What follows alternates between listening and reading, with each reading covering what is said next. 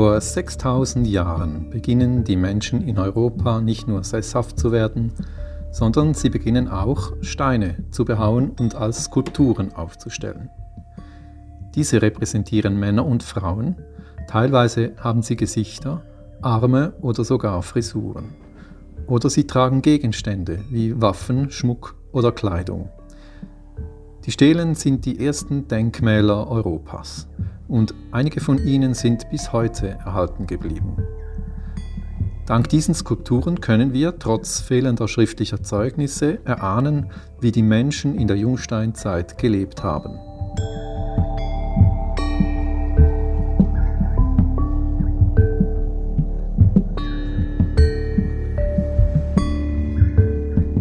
Willkommen zu diesem Podcast zur Ausstellung Menschen in Stein gemeißelt im Landesmuseum Zürich. In der nächsten halben Stunde nehmen wir Sie mit auf einen Rundgang mit Jacqueline Perifanakis. Sie hat die Ausstellung co-kuratiert zu diesen einmaligen Zeugnissen der fernen Vergangenheit. Mein Name ist Alexander Rechsteiner.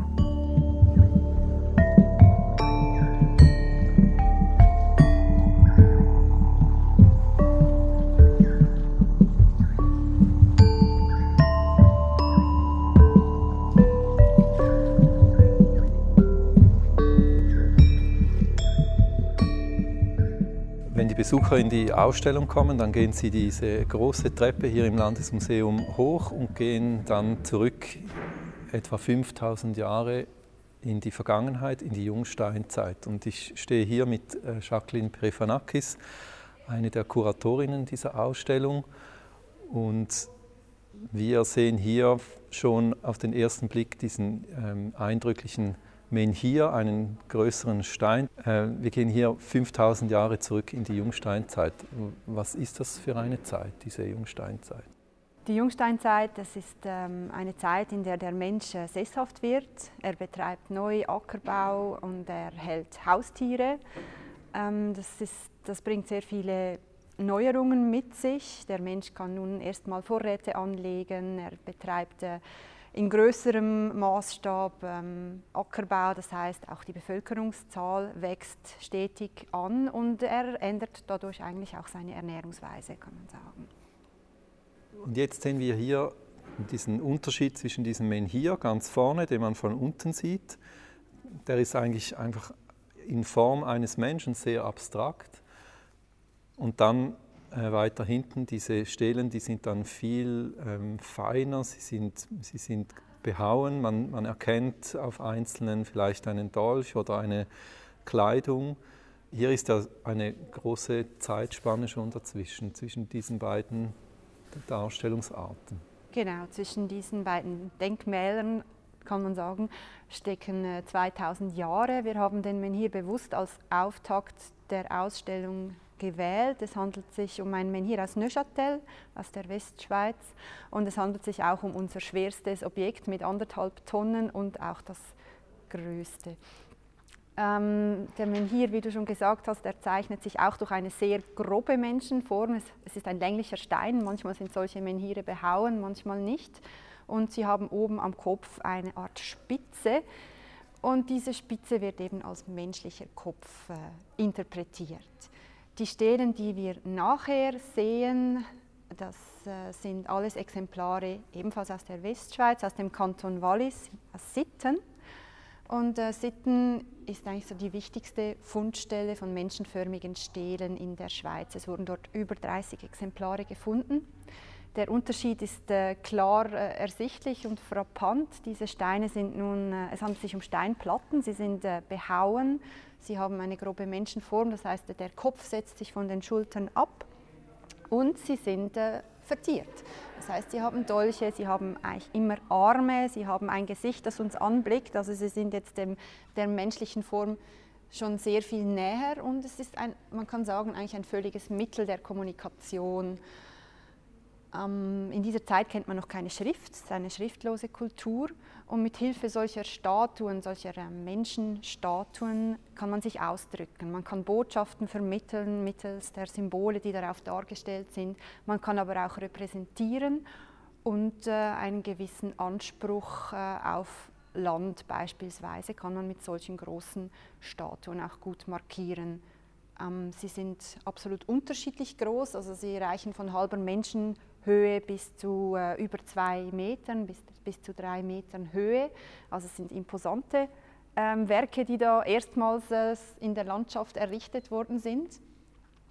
Man muss sich auch vorstellen, dass man für so eine, für so eine Stele etwa 500 Arbeitsstunden gebraucht hat. Und man hat das alles mit, mittels Steinwerkzeug hat man diese Verzierungen angebracht. Man kannte damals noch kein Werkzeug aus Metall, also es war auch aufwendig, so eine Stele zu errichten. Und vermutlich waren da auch mehrere Menschen im Einsatz. Also es ist eine Gemeinschaft, die so eine Stele, die so einen Stein aufrichtet und keine Einzelperson.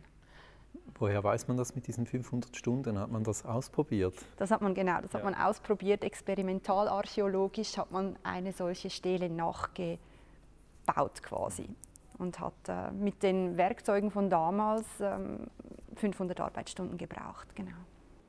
Weiß man, was das für Menschen waren? Also, lässt sich das auch ablesen, waren das eher wohlhabendere Leute oder eben in der Unterschicht oder weiß man, dass das für Menschen waren?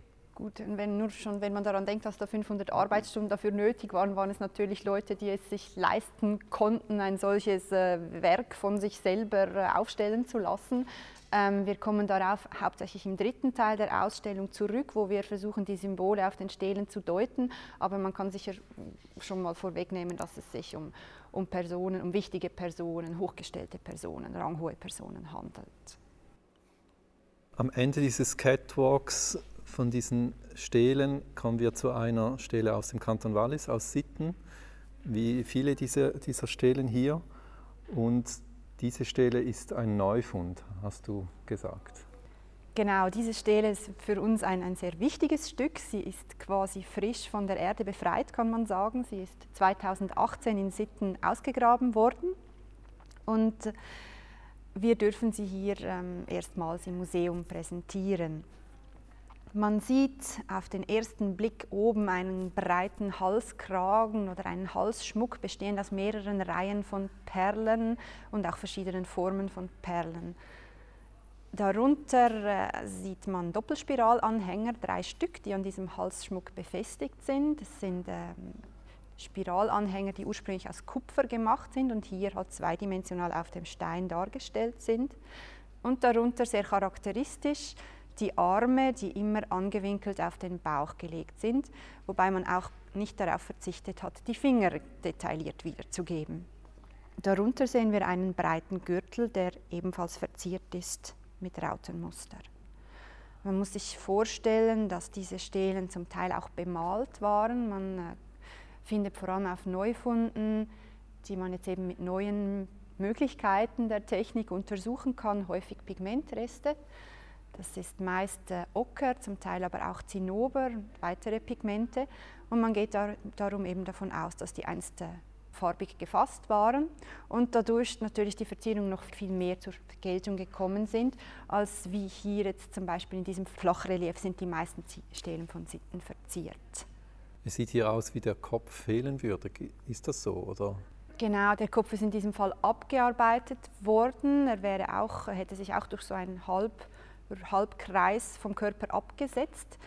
Ähm, die meisten dieser Stelen wurden wiederverwendet als Baumaterial, vor allem auch für, als Baumaterial für Gräber wiederverwendet und wurden daher zugehauen. Das heißt, sie sind rechteckig, rechteckig zugehauen worden und der Kopf war im Weg. Also man muss immer daran denken, dass eben diese Stelen 4000, 5000 Jahre irgendwo waren und dann eben auch für andere Dinge genutzt wurden oder vielleicht in eine Kirche verbaut wurden oder in ein Haus. Genau, genau. Wir haben auch ein konkretes Beispiel aus Latsch, das in, eine, in den Altar einer Kirche verbaut worden ist. Ich meine, das sind große Steine, die kann man sehr gut weiterverwenden. Sie haben auch selber eine lange Geschichte. Das heißt, solange sie aufgestellt waren, wurden auch immer wieder Änderungen angebracht. Einzelne wurden umgearbeitet. Ähm, man hat sie auch, ähm, man hat zum Beispiel auch die Seite gewechselt, also man hat dann die Rückseite auch verziert. Es gibt zum Beispiel auch ein Exemplar aus Sitten, das äh, auf der Rückseite eine weibliche Darstellung hat und auf der anderen Seite eine männliche Darstellung. Wobei wir auch gleich beim nächsten Thema wären, es sind Menschen dargestellt und bei einigen kann man auch ganz klar das Geschlecht unterscheiden. Dieses Exemplar hier aus dem Trentino Südtirol aus Arco zeigt klar ähm, weibliche sekundäre Geschlechtsmerkmale in Form von Brüsten. Das findet man bei einigen Stelen, also rund 7% der Stelen sind klar dadurch als weiblich gekennzeichnet. Es wurden also Männer und Frauen dargestellt. Es gibt aber auch Kinderdarstellungen, potenzielle Kinderdarstellungen zumindest. Die weitere Stele daneben, die ist äh, besonders klein, sie zeigt keinerlei Attribute, das heißt, sie hat keine Waffen, sie hat äh, kaum Schmuck und wird daher als die Darstellung eines Kindes gedeutet.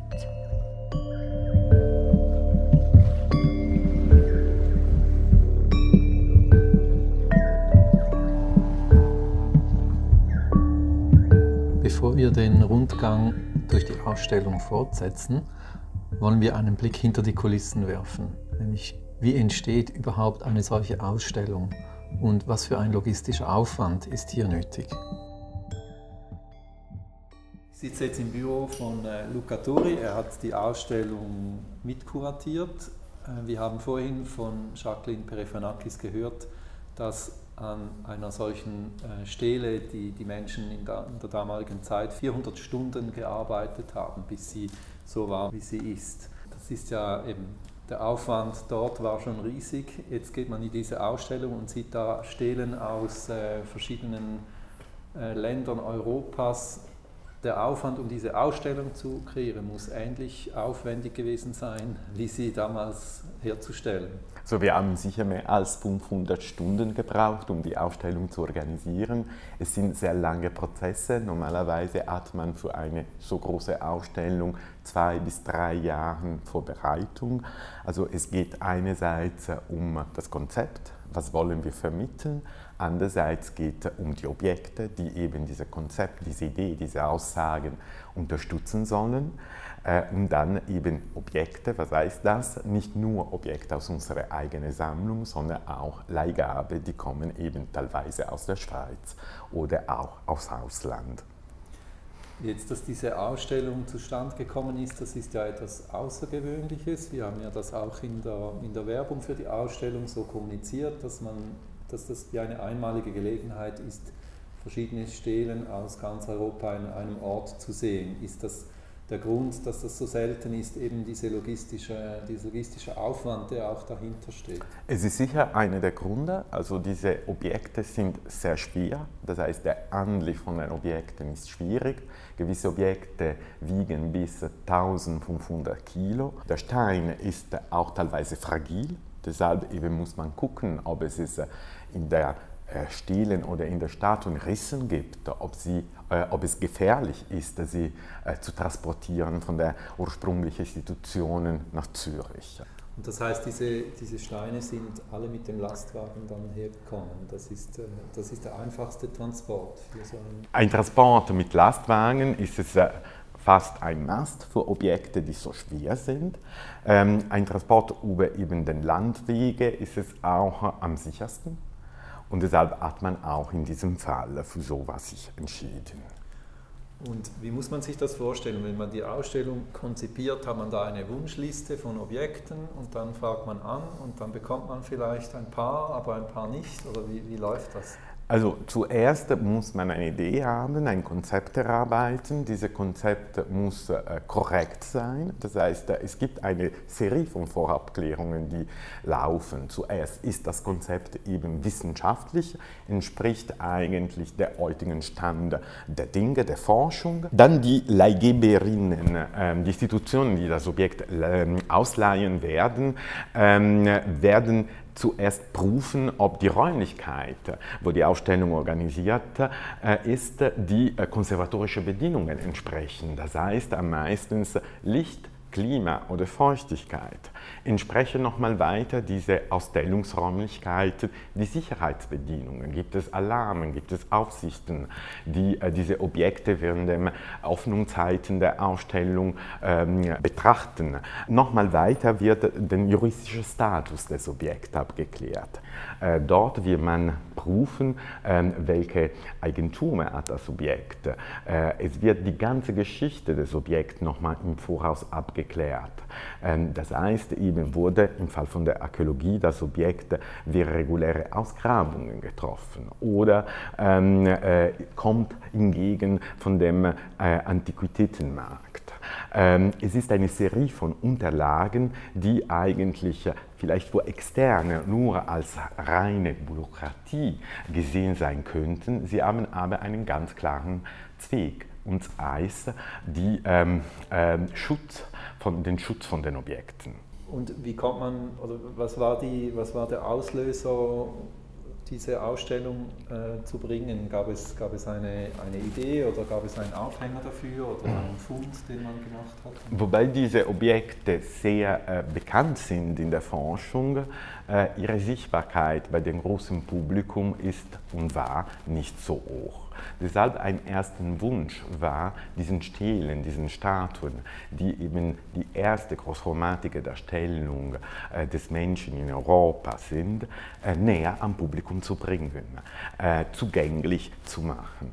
Anders in diesen letzten 10 oder 15 Jahren wurde extrem viel geleistet aus der Seite der Forschung. Deshalb der Wunsch war auch, eine Plattform ähm, der Forschung zu bieten, um einen Teil der wichtigsten Ergebnisse ähm, einem größeren Publikum zugänglich zu machen.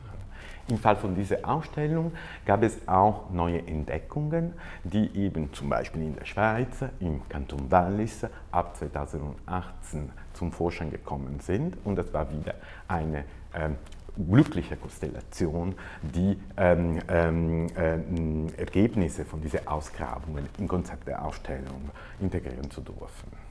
Du bist ja selber Archäologe. Wie war es für dich jetzt in diese Ausstellung zu gehen und diese Objekte zusammen zu sehen? Das muss auch speziell gewesen sein. Es ist wie bei auch dem großen Publikum auch für mich die Gelegenheit, eben auf einem einzigen Standort so viele Stelen, Originale aus unterschiedlichen Ländern zu sehen und zu im Detail anzuschauen. Die Archäologie bleibt äh, extrem objektbezogen. Die Objekte sind unsere Quelle. Äh, wir studieren, wir analysieren, wir untersuchen die Objekte und so hat man auch in der Ausstellung die Gelegenheit, die kleinsten Details äh, zu schauen und zu vergleichen. Das heißt, um Stelen oder Statuen, die aus unterschiedlichen Gruppen kommen, näher zu betrachten. Und was ist für dich das Highlight in der Ausstellung? Es ist immer sehr schwierig, das zu sagen. Äh, man hat sich so intensiv mit allen Exponaten, die in der Ausstellung präsentiert äh, sind, beschäftigt, dass es äh, schwierig eben eine Aussage zu treffen ist. Vielleicht sind aber vier Stelen, vier Statuenminier, die aus der Sardinie kommen, ähm, die haben nie eigentlich Sardinien verlassen und sind für das erste Mal in eine Sonder Ausstellung zu bewundern. Und das finde ich ähm, eine der ähm, Erfolge auch, die wir erreicht haben.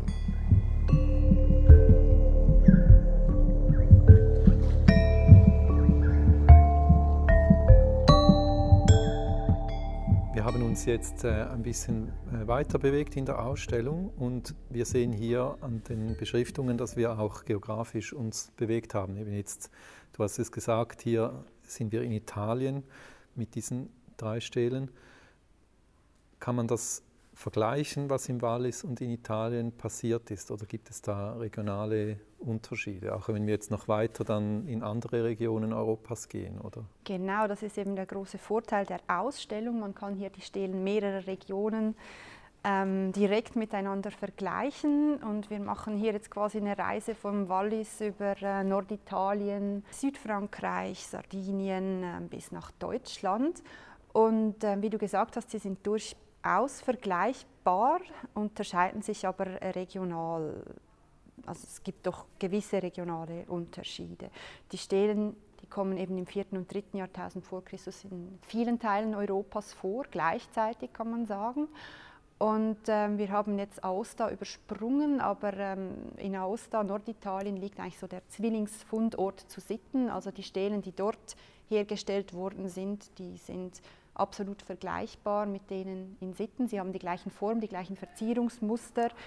Ähm, und man geht daher davon aus, dass die Leute, die diese Stelen produziert haben, wahrscheinlich dieselben Leute waren oder zumindest sehr stark im Austausch miteinander waren mit dem Kanton Wallis, was ja eigentlich auch Luftlinie nicht so weit entfernt ist. Es sind rund 50 Kilometer.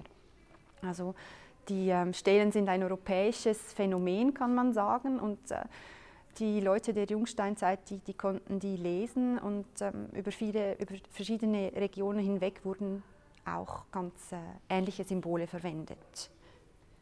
Wie zum Beispiel der Dolch, den man dort auf der männlichen Stele sieht, den findet man auch andernorts in gleicher Form. Jetzt, wenn wir ein bisschen genauer auf diese Stelen schauen, dann gibt es ja ganz verschiedene Darstellungen. Also eben, du hast schon gesagt, den Dolch oder Schmuck oder, oder sonstige Waffen.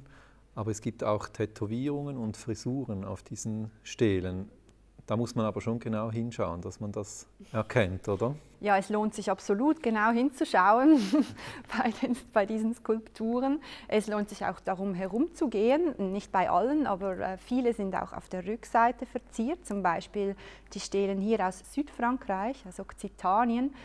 Ähm, die zeichnen sich eben durch Gesichtstätowierungen aus. Das heißt, rechts und links der Nase gibt es häufig waagerechte, eingeritzte Linien ähm, also eingravierte Linien und die könnten eben Gesichtstätowierungen oder Narben oder auch eine Art Gesichtsbemalung darstellen. So genau werden wir das nie wissen. Es scheint sich um äh, etwas zu handeln, das vielleicht über das Alter der dargestellten Person Auskunft gab oder für, über eine gewisse Zugehörigkeit zu einer Gruppe oder den Status. Auf jeden Fall sind sie sehr auffällig. Das andere, was ziemlich auffallend ist an den südfranzösischen Stelen, ist, dass sie sowohl Arme als auch Beine haben. Beine kommen sehr selten vor auf Stelen. Ähm, diese hier haben, tragen in den meisten Fällen einen breiten Gürtel und die Beine hängen von diesem Gürtel herunter. Auch hier hat man wieder Wert darauf gelegt, die Zehen darzustellen. Und es stellt sich so ein bisschen die Frage, ob diese Beine quasi die Unterschenkel in Vorderansicht wiedergeben sollen. Also dass, also dass diese Person quasi sitzend dargestellt sein könnte. Ebenfalls tragen sie Frisuren. Meistens hängt ein äh, Zopf mit einer Haarspange auf den Rücken hinunter. Sie haben zum Beispiel aber auch äh, teilweise Darstellungen von Rippenbögen, also Skelettdarstellungen möglicherweise.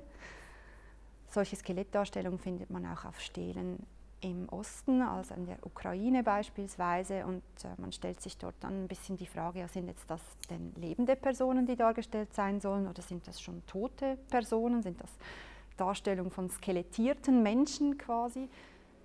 Wir sind jetzt bei unseren äh, beiden äh, Exemplaren aus äh, Deutschland angelangt. In Deutschland gibt es nicht so viele Stelen, Statuen, Menhire. Trotzdem sind wir natürlich sehr froh, dass wir zwei von diesen Exemplaren zeigen können. Das Charakteristische an der einen Stele aus äh, Schafstedt sind diese kleinen runden Vertiefungen, die sich überall, vor allem im Bereich des Oberkörpers finden. Das sind sogenannte Schälchen. Ähm, auch hier stellt sich die Frage, ist das eine Verzierung oder wieso sind diese runden, Verzierung, äh, diese runden Schälchen da? Und eine mögliche These ist, dass ähm, diese Figuren eben über längere Zeit immer wieder besucht worden sind und die Leute sich dort etwas von dem Stein abgeschabt haben und dadurch sind dann diese Schälchen entstanden.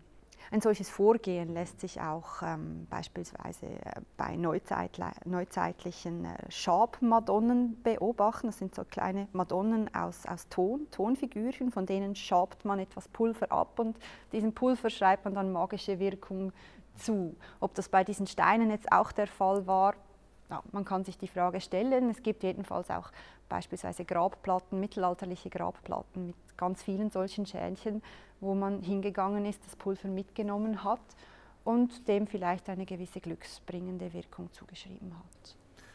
Das bringt uns jetzt vielleicht zur Funktion dieser Stelen. Was Für was äh, standen die? Was hat man geglaubt, was, was diese bewirken? Oder eben, du hast vorher gesagt, sind es Tote oder sind es, sind es lebende Menschen oder eben schon verehrte Götterdarstellungen?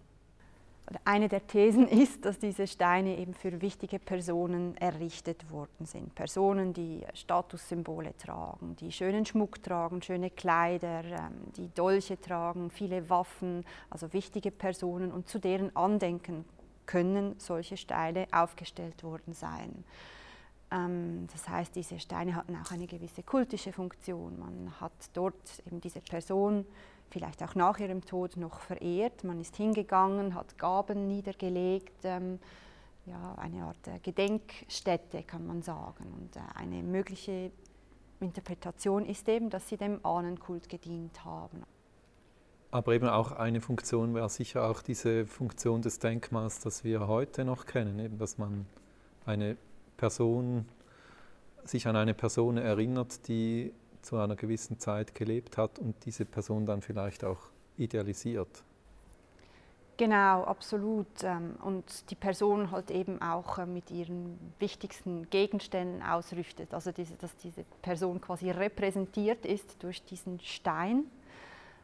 Insbesondere in Sitten, also bei den ähm, Stelen aus äh, Sion, kann man zum Teil sehr kleinste Details in der Kleidung unterscheiden oder auch in der, in der Tracht kann man sagen, wo man wirklich davon ausgehen kann, dass dort Individuen dargestellt worden sind, während in anderen Regionen gibt es Steine, die sehr stereotyp sind. Also zum Beispiel in der Toskana sehen diese Steine sehr häufig sehr, sehr ähnlich aus und dort kann man eigentlich keine Individuen, sicher keine Individuen unterscheiden, aber sie haben sicher eben vielleicht auch eine gewisse Art ähm, sie haben Landbesitz vielleicht äh, markiert, sie standen möglicherweise aber auch an wichtigen Routen, an wichtigen Wegen und haben so eine gewisse, ja, haben diese Orte markiert in diesem Sinn. Jetzt, wenn wir weitergehen in der Ausstellung, ähm, sehen wir nicht mehr nur diese Stelen, sondern auch Gegenstände, ähm, archäologische Funde. Äh, wir erkennen aber schnell, dass man diese Gegenstände eben auf den Stelen abgebildet hat. Also zum Beispiel sehen wir hier eine Keule, die dann auf der Stele nebendran sehr deutlich zu erkennen ist, in der Mitte abgebildet. Jetzt von einem archäologischen Standpunkt aus, das ist natürlich ein Jackpot, wenn man eine Darstellung auf einem Stein und dann das zugehörige Objekt findet, oder? Absolut, klar, das, das, dient uns natürlich dazu, diese, diese Stelen zu lesen. Also wir wollen natürlich wissen, was ist darauf dargestellt und wenn man dann das archäologische Artefakt, ähm, das Original dazu hat, dann kann man eben deuten, dass dieses Objekt genau das ist, was an der Stele auch angebracht ist. Wir beginnen mit einem eher rätselhaften Symbol, diese Keule, das, die du erwähnst, dieser Krummstab hier wollen wir eigentlich sagen, dass die, dass die, Lesung, die Deutung eben nicht immer so eindeutig ist, weil ähm, wir haben dieses Objekt zwar auch aus Holz, aber wir wissen eigentlich nicht, wozu es gedient hat. Also ist es ein Zepter, ist es eine Keule, ist es eine Waffe, ist es äh, ein Werkzeug? Wir wissen es schlicht nicht. Es gibt dagegen aber Beispiele, die eben ein bisschen klarer sind und diese Stelen, die erzählen uns eben von ihrer Zeit, in der sie aufgestellt worden sind, von der Jungsteinzeit, wie zum Beispiel dieses Beil, ähm, dem Knieholm, das man exakt auch in Holz nebenan sieht. Ähm, das Beil war äh, ein wichtiges Werkzeug, man brauchte es, um Bäume zu fällen ähm, und ähm, Holz brauchte man eben damals, um Häuser zu bauen. Also der Mensch wird sesshaft, er baut Häuser. Er wohnt nun erstmals in äh, dorfähnlichen Gemeinschaften. Und, äh, all dies kann man dann eigentlich auch auf den Stelen ablesen. Zum Beispiel beim nächsten Exemplar sieht man ganz klar eine Wagendarstellung, also ein vierrädriger Wagen, der von zwei Ochsen gezogen wird. Daneben haben wir ein Rad gestellt, denn auch das Rad ist etwas, das äh, ist, äh, eine, ist eine wichtige Erfindung quasi der Jungsteinzeit. Also vorher kannte man das nicht. Und der Wagen erlaubt nun eben Lasten einfacher zu transportieren, kann man sagen. Also man zeigt eigentlich die Innovationen aus, aus der Zeit auf, auf diesen Stelen. Das ist auch eine, ein Stolz, den man hat auf diese Innovationen. Absolut. Ja. Also die Leute zeigen, was ihnen damals wichtig war. Also es, war es war wichtig, dass man Ackerbau betrieben hat, dass man Vieh gehalten hat. Es, es war wichtig, die, die Waffen, die, den Schmuck zur Schau zu stellen.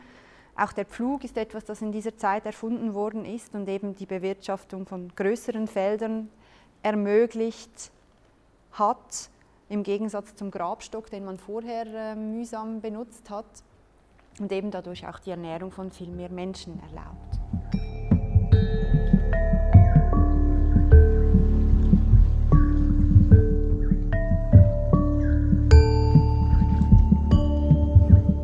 Was hier auffällt, ist eine Stele, die ist etwa zwei Meter hoch. Die hat etwa sieben Dolche abgebildet, zwei Beile oder mehr als zwei Beile, vier. Und davor ein Schädel mit einem Loch drin. Und das, das sagt ja schon, was hier, um was es hier geht, nämlich um die Gewalt, die diese Waffen, dass diese Waffen auch genutzt wurden, nicht nur repräsentativ, sondern auch praktisch. Genau, also es ist in der Jungsteinzeit ist ein Anstieg von Gewalt zu vermerken und das äh, wollen wir hier thematisieren mit diesen Exponaten der Schädel einer Frau mit einem Loch äh, im Kopf, das vermutlich von einem Steinbeil stammt, also einer tödlichen Verletzung, und das Brustbein eines Mannes mit einer äh, Pfeilspitze, die immer noch darin steckt. In der Jungsteinzeit ist es dem Menschen erstmals möglich, quasi Reichtum anzuhäufen, Vorräte anzulegen und das weckt natürlich auch Neid. Und daher kann man sagen, dass ähm, ein gewisse, vielleicht ein gewisser Anstieg zur Gewaltbereitschaft durchaus vorhanden war. Und diese Leute, die ließen sich ja auch quasi bis an die Zähne bewaffnet darstellen. Also sie tragt, diese, diese Stelle trägt eigentlich mehr Waffen, als ein Mensch überhaupt braucht. Das heißt, ähm, vielleicht stellt sie einen Krieger dar, der eben benötigt wurde, um beispielsweise ein Dorf zu beschützen oder den Reichtum, den angehäuften Reichtum quasi zu verteidigen, kann man sagen. Wir haben vorhin ja darüber gesprochen, dass diese Steine und diese Stelen dann auch für andere Dinge gebraucht wurden. Und es gibt ja auch Hinweise, dass eben gewisse Stelen dann umgekippt wurden oder von anderen Familien dann gestürzt wurden. Diese Hinweise findet man auf diesen Stelen, das, das ist so. Beispielsweise in solchen großen Steingräbern der Jungsteinzeiten, einem Dolmen, wurden ähm, über längere Zeit hinweg wurden dort ähm, Menschen bestattet. Vermutlich handelt es sich dabei um die Angehörigen derselben Familie. Und ähm, das Familienoberhaupt, zu dessen Ehren wurde beispielsweise eine Stele in der Nähe eines solchen Grabes aufgestellt. Wenn diese Person dann stirbt, erinnert man sich noch an sie durch diese Stele, aber man kann sagen, dass in schriftlosen Kulturen eigentlich so nach drei Generationen die Erinnerung an, diese Leute, an diese Person langsam vergessen geht. Und wenn diese Person vergessen geht oder vielleicht auch die Familie nicht mehr wichtig ist, dann werden diese Stelen oder wird diese Stele besser gesagt umgestürzt, sie wird ähm, zerschlagen und sie wird als Baumaterial verwendet. Beispielsweise wie in Sitten, dort konnte man beobachten, dass ähm, diese Stelen dann in spätere Gräber verbaut worden sind als Baumaterial. Wir kommen in einen Raum, der etwas an ein Kultgebäude erinnert, mit Wandbemalungen und einer Stele in der Mitte, die auf einem Podest steht, mit geheimnisvollen Ver Verzierungen und Einritzungen. Um was geht es hier in, dieser, in diesem Teil der Ausstellung?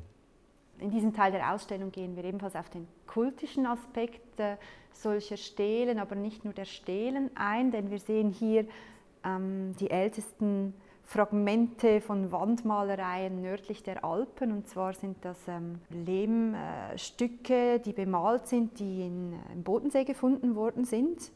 Sie zierten einst äh, die Innenwände eines Kultgebäudes. Und klar zu sehen ist, dass es sich dabei um weibliche Figuren handelt. Sie haben äh, plastisch geformte Brüste und an der Wand haben wir eben diese Wandbemalung, äh, diesen Fries rekonstruiert. Es handelt sich also um weibliche Figuren. Sie tragen ein Kreuzband, eine, also eine quasi charakteristische Tracht kann man sagen, und sonst haben sie ziemlich, äh, ziemliche Stelenform. Deshalb haben wir auch die Stelen eben angestellt, denn sie wird sehr häufig mit diesen Figuren in Verbindung gebracht. Diese weiblichen Figuren werden als, als Ahnen, Ahninnenfiguren gedeutet, als vielleicht ähm, weibliche Vorfahrinnen eines Clans, die eben für diese Familie sehr wichtig waren, die vielleicht für die Fruchtbarkeit ähm, des Bodens, aber auch der Familie eine gewisse Rolle gespielt haben und die darum verehrt worden sind in diesem Kultgebäude. Und auch die Stele zeigt eben eine solche weibliche Figur. Auch sie trägt dieses Kreuzband und äh, sie hat Brüste. Das ist jetzt wieder ein, ein relativ spezielles Exemplar, denn auf der anderen Seite ist sie eindeutig eine, eine männliche Stele. Also sie trägt dort Waffen. Aber auf dieser Seite, die wir jetzt hier sehen, ist sie weiblich. Aber wir haben sie deshalb so ausgestellt, dass man eben darum herumgehen kann und auch die Rückseite betrachten. Ähm, was noch charakteristisch ist an diesen weiblichen Figuren an, der, an dem Wandfries, ist, dass sie diese Strahlen auf dem Kopf tragen. Eine Art Sonnenstrahlen, also der Kopf sieht eigentlich aus wie eine Sonne. Und damit wären wir eigentlich auch schon auf dem Weg in den letzten Teil der Ausstellung. Wir sehen hier ein weiteres Exemplar, eine weitere Steinstele aus Sitten. Oben rechts war einst der Kopf der Stele und dort wurde später eine große Sonne eingraviert. Das heißt, sie wurde umgearbeitet, kann man sagen. Solche Sonnensymbole, die häufen sich im Verlauf des dritten Jahrtausends vor Christus und äh, das zieht sich dann auch in der folgenden Bronzezeit weiter.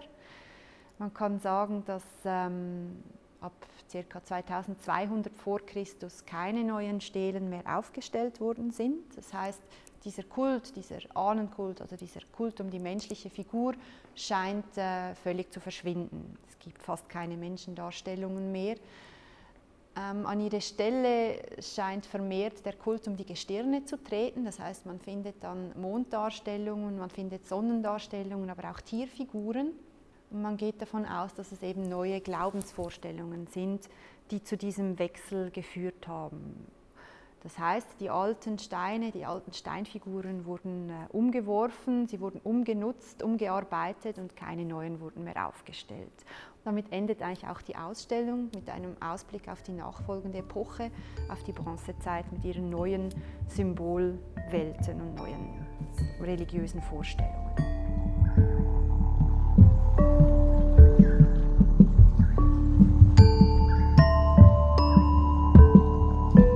Wenn Sie Lust haben, diese in Stein gemeißelten Menschen in Person kennenzulernen, können Sie das noch bis zum 16. Januar 2022 im Landesmuseum tun. Lassen Sie sich die einmalige Chance, rund 40 jungsteinzeitliche Stelen aus mehreren Ländern Europas in einer Ausstellung zu sehen, nicht entgehen. Es lohnt sich. Weitere Informationen, Videos und Blogartikel zum Thema finden Sie auf unserer Webseite unter landesmuseum.ch.